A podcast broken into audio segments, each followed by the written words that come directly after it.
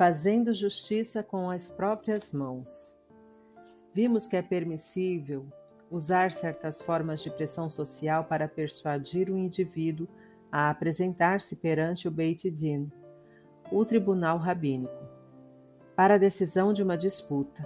No entanto, é proibido usar a pressão social para desviar-se do processo no tribunal e forçar um ladrão a devolver o que roubou. É errado fazer com que a comunidade assuma uma posição numa questão monetária somente com base nas palavras do indivíduo. Somente através do psaque, decisão de Beit Din, a comunidade pode assumir uma posição. Portanto, é correto assegurar que as partes compareçam ao Beit Din, mas é proibido organizar pessoalmente o cumprimento do que cada pessoa acha que é justiça. Um caloteiro chega à cidade. As pessoas que falam Lashon Hará têm tendência a racionalizar o seu comportamento pecaminoso com o raciocínio de que o ouvinte queria ouvir a fofoca e, obviamente, se divertiu com ela.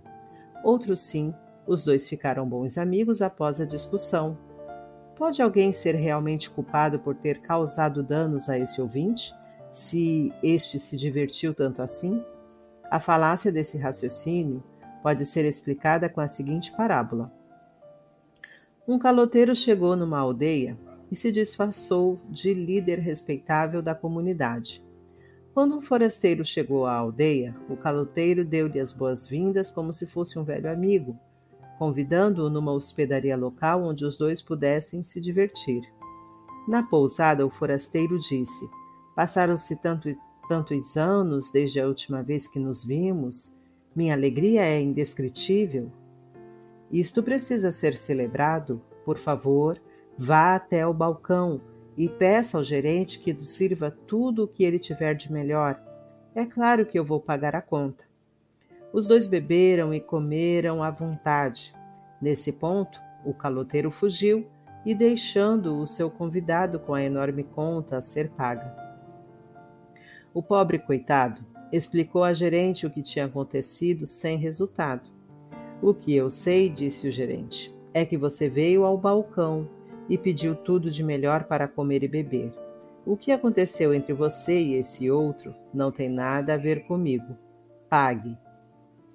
A pessoa que ouve Lachon Hará é como o forasteiro da nossa parábola.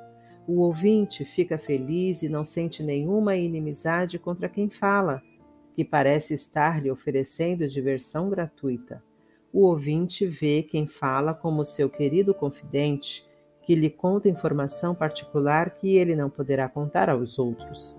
Mas tudo isso está só na sua imaginação, enquanto a loja está aberta e o comerciante amplia o crédito. Porém, no próximo mundo, onde o livro Razão está aberto e os cobradores fazem os seus turnos, teremos de enfrentar o julgamento por termos ouvido e aceito a fala proibida.